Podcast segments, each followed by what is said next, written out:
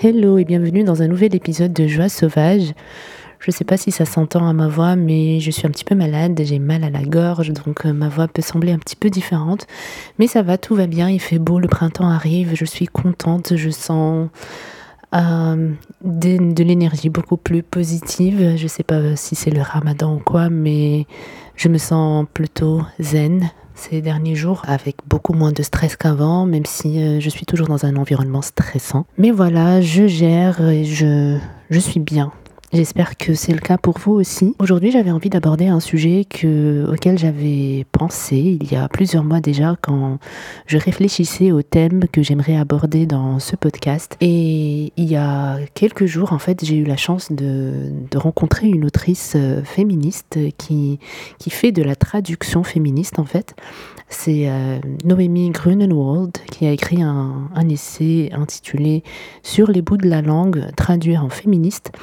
Et en fait, euh, lire cet ouvrage m'a rappelé un petit peu ce thème, m'a rappelé cette euh, histoire de langue, euh, mon rapport à celle-ci, mon rapport à la langue française et mon rapport à la langue anglaise le fait de parler la langue française plus que ma langue natale qui est l'arabe. Qu'est-ce que ça veut dire? Qu'est-ce que cela implique? Euh, Est-ce que ça doit changer? Est-ce que je dois me sentir coupable de parler la langue euh, du colonisateur euh, plus que celle de mes ancêtres? Même si je pense que celle de mes ancêtres est plutôt la mazire, c'est même pas l'arabe. Donc bon, n'en parlons même pas. Quand j'ai commencé ma chaîne YouTube en 2012, l'un des premiers commentaires en fait et le commentaire qui revenait le plus souvent de la part des Marocains marocaine, c'était pourquoi est-ce que tu fais tes vidéos en français? Pourquoi est-ce que tu parles en français? Euh, C'est pas ta langue natale? Est-ce que euh, si une française faisait une vidéo sur YouTube, est-ce qu'elle va parler en derija ou en arabe? Non, donc euh, voilà. Et, en fait, à ce moment-là, j'avais pas vraiment cette conscience de coloniser. Et par rapport à ces commentaires-là, j'avoue,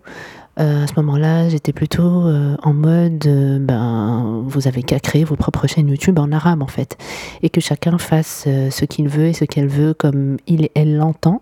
Et je me suis arrêtée là dans, dans ma réflexion.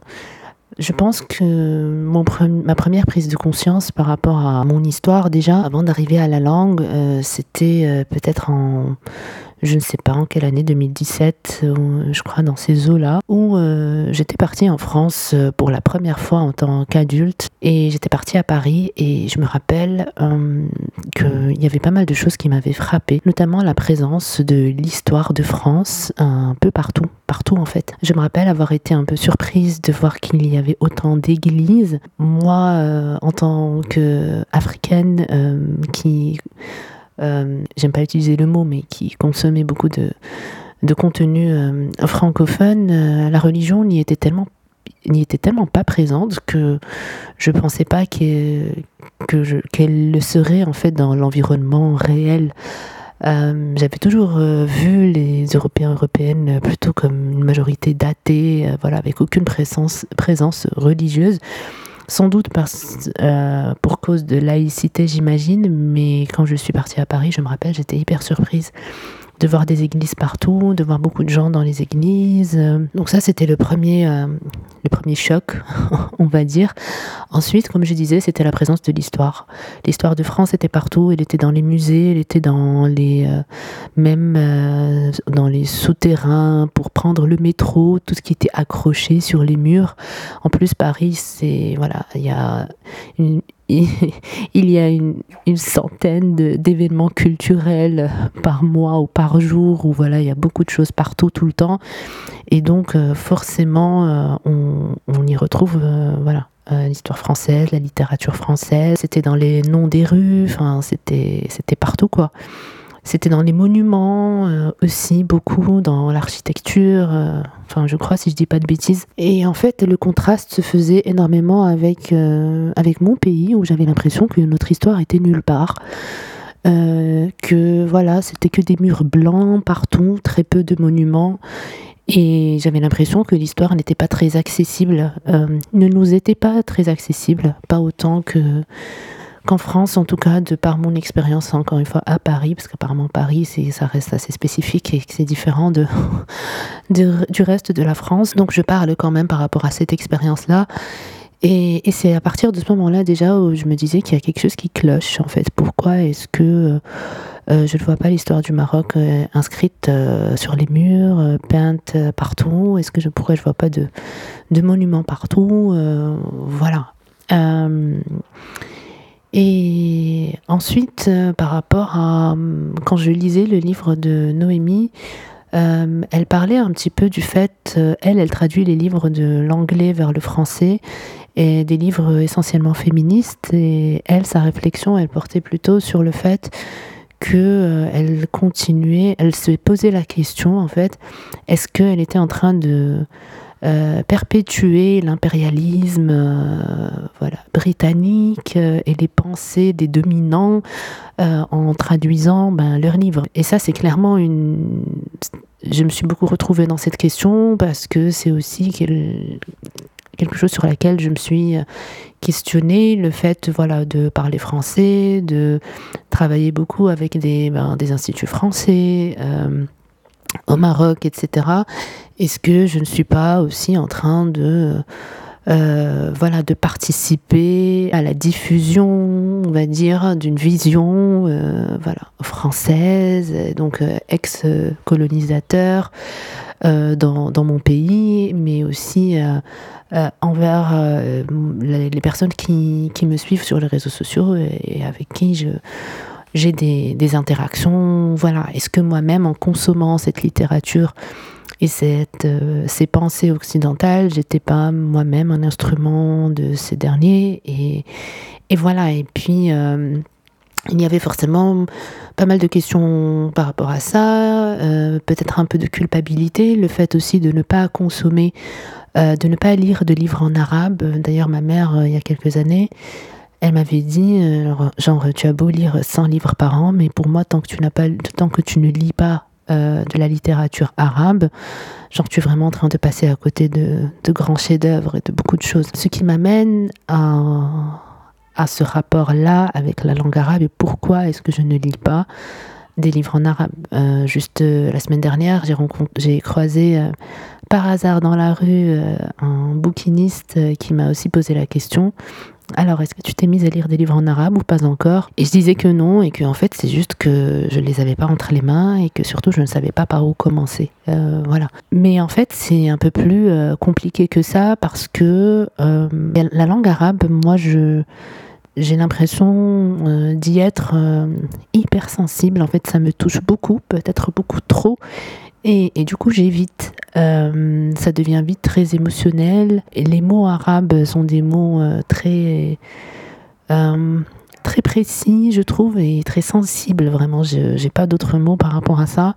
Mais en tout cas, ça me fait beaucoup de choses. et ça remue énormément de choses. Et ça interpelle pas mal de choses. Et je suis quelqu'un qui, qui a besoin de qu'il y a un certain moment, on va avoir besoin d'agir en fait. Et je ne sais pas ce que je ne sais pas ce que ça va impliquer. Euh, en fait, je, dis ça, par exemple, euh, si je vais euh, regarder beaucoup de, pas beaucoup, même juste un, je sais pas moi, une vidéo sur ce qui se passe en Palestine, etc. Bah, tout de suite après, je vais avoir envie de, voilà, de boycotter tous les produits voilà, israéliens ou occidentaux. Et, puis je, et puis je vais m'énerver, et puis je vais avoir envie de, faire autre chose. Euh, et je crois que il y a aussi le fait de d'avoir peur de ne pas pouvoir gérer ma colère. Enfin, en tout cas, euh, la question, euh, la question s'est posée et, à travers cet épisode, j'avais envie de d'essayer d'y répondre, euh, de comme d'habitude, d'essayer d'affronter ça, de le confronter, de me confronter à moi-même. En le préparant, en préparant cet épisode, euh, je me suis dit que peut-être la langue arabe, c'est un petit peu pour moi comme l'écriture, ça fait mal de la même manière. Et encore une fois, parce que justement, ça te met face à toi-même. D'ailleurs, c'est le cas même sans lire la littérature arabe, euh, en langue arabe, mais juste euh, lire des romans arabes traduits en français, ça, peut me mettre dans cet état. Mais euh, aussi, mais la langue arabe, c'est autre chose. je crois que ça me manque beaucoup. La dernière fois, j'ai regardé une vidéo d'une femme égyptienne qui faisait un discours et, comment elle parlait l'arabe classique, ça m'a rappelé un petit peu tous les livres qu'on lisait au collège et lycée. Et ça m'a rappelé à quel point j'adore cette langue. C'est une langue qui est quand même très charismatique selon moi et très très puissante, euh, qui impose beaucoup. Et j'avoue que euh, être plutôt dans le français ou l'anglais, c'est un petit peu choisir la facilité pour moi. Parce que je garde quand même beaucoup de distance avec ces langues, ce ne sont pas mes langues, et, du coup c'est comme si j'étais un peu plus... Euh, voilà, j'ai moins de responsabilités, je ne sais pas comment expliquer ça, mais c'est ça le sentiment en fait.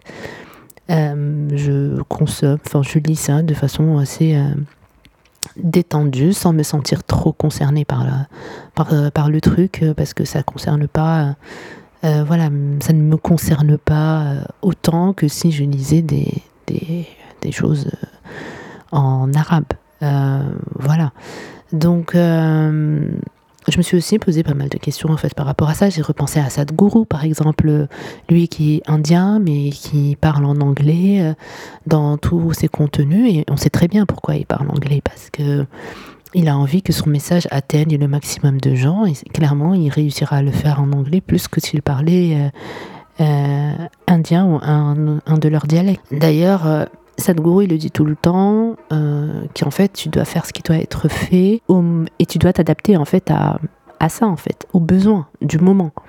Et, pour lui, euh, le fait, d'ailleurs, euh, pour lui, le fait de, de limiter justement, en fait, pour lui, c'est ça aussi un peu le problème des identités parce que ça t'enferme dans, dans un moule et après, tu as du mal à faire tout, le reste euh, qui va t'obliger à sortir un peu de ce moule. Et donc euh, les identités pour lui, euh, c'est plus un emprisonnement qu'autre chose. Et c'est plus des choses qui te limitent et qui te lient les mains que quelque chose qui va te libérer, qui va t'apporter une valeur ajoutée. Donc, est-ce que ça veut dire que je pense que je devrais, enfin, c'est sûr, je devrais lire des livres en arabe, très certainement. Euh, est-ce que ça veut dire que c'est mal euh, de parler la langue, euh, une langue étrangère, notamment celle de colonisateur, parce que parce que quand même c'est pas quelque chose d'innocent. D'ailleurs, les, les, jeunes marocains marocaines qui aujourd'hui parlent anglais plutôt que français, et même que le gouvernement qui, est en train de décider, qui a décidé, je sais plus, euh, de, de, faire de la langue anglaise notre deuxième langue euh, plutôt que le français dans les années à venir. Euh, c'est pas quelque chose de voilà c'est pas c'est pas innocent et, et, je veux dire c'est pas pareil si je parle français que si, et si je parle anglais c'est pas juste deux langues étrangères non parce que parce que voilà la langue du colonisateur elle, elle, est, elle reste quand même une langue euh, qui a eu un impact politique et qui était aussi euh, euh, utilisée pour en fait utilisée par le colonisateur ben, dans son dans tout ce qu'il a entrepris en tant que tel, notamment tout ce qui est manipulation du peuple colonisé, etc. Tout est passé par cette langue-là. Euh, mais on peut pas faire aujourd'hui comme si euh, c'était comme n'importe quelle autre langue. Donc euh, ça, j'en suis consciente.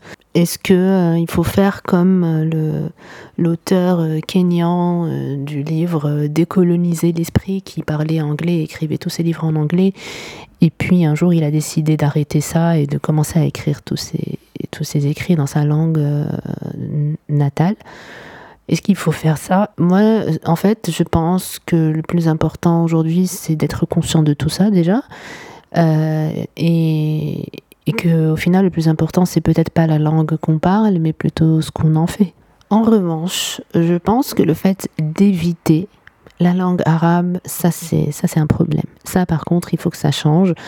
Et, et en fait. Euh, euh, ma libération ne pourra pas se faire tant que je continue d'éviter euh, la langue arabe, euh, tant que je continue d'éviter d'écrire, tant que je continue d'éviter de me confronter à moi-même, etc., etc. Je pense que tant qu'on continue d'éviter des choses, de vivre dans le déni, on ne peut pas clairement se, se libérer et être réellement libre. Et rien que pour ça, je devrais me plutôt m'ouvrir un peu plus en fait à, à, cette langue plutôt que de culpabiliser parce que je parle français, je crois.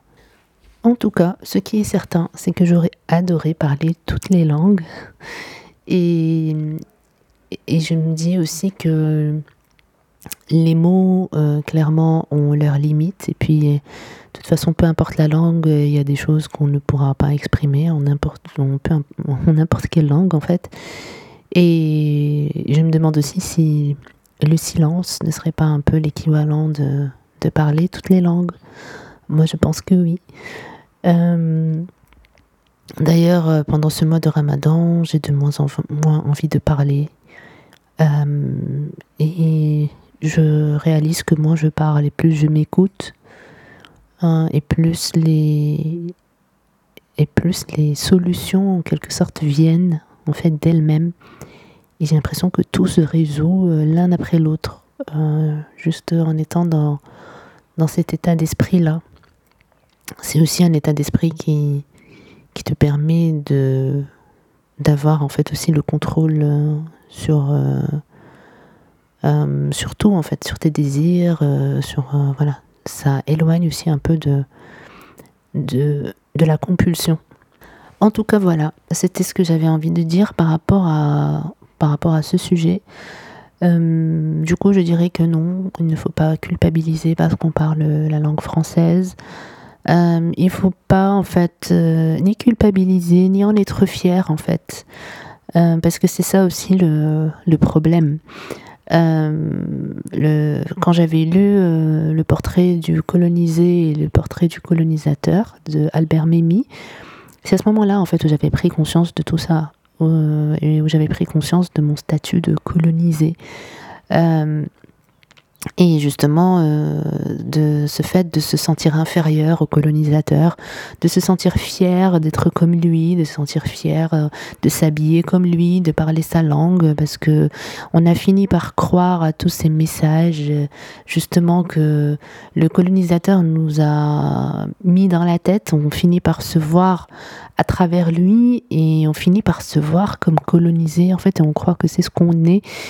Et ça, en revanche, ça c'est le, ça c'est ce qu'il ne faut pas être. ça, ça c'est clair. Euh, donc euh, euh, le fait de se sentir fier parce qu'on parle sa langue, le fait de se sentir limite, enfin inférieur quand on parle notre langue natale, là, là il y a un problème. là clairement. ça, il faudrait que ça change. Mais après, si tu parles la langue euh, genre euh, française, mais sans en être ben, ni fière, ni pas fière, ni. Et surtout, tu essaies de, t'en servir à, bon escient et, euh, et, de ne pas tomber dans le piège de la langue. là, je pense que finalement, c'est ce qui est le, le plus important. Donc, voilà, ça c'était aussi une, une réponse dix ans plus tard aux personnes qui me demandaient pourquoi est-ce que je fais mon contenu, euh, mon contenu en français et pas en arabe. C'est vrai que c'était euh, c'était problématique déjà le fait de ne même pas m'être posé la question et que pour moi c'était évident que j'allais le faire en français et que je voilà euh, je leur donne raison par rapport à ça. Après je reste voilà aujourd'hui convaincue que c'est pas le plus important. le plus important est et de réussir à délivrer les messages, si, je puis dire. Et puis, euh, on est suffisamment nombreux et nombreux sur Terre pour euh, créer tous les contenus euh, possibles et, et dont l'humanité a besoin dans toutes les langues. Et, heureusement, et puis, et puis voilà. Et au final, pour moi personnellement, j'espère et j'aspire à pouvoir communiquer de toute façon avec l'autre euh, au-delà des langues euh, dans, les, dans le futur. Et pour moi, c'est ça le, le, plus important aussi pour moi. Donc euh, voilà, c'était un court épisode. J'espère qu'il vous aura tenu bonne compagnie. Et je vous dis à, à très bientôt avec le prochain. Prenez soin de vous. Bisous.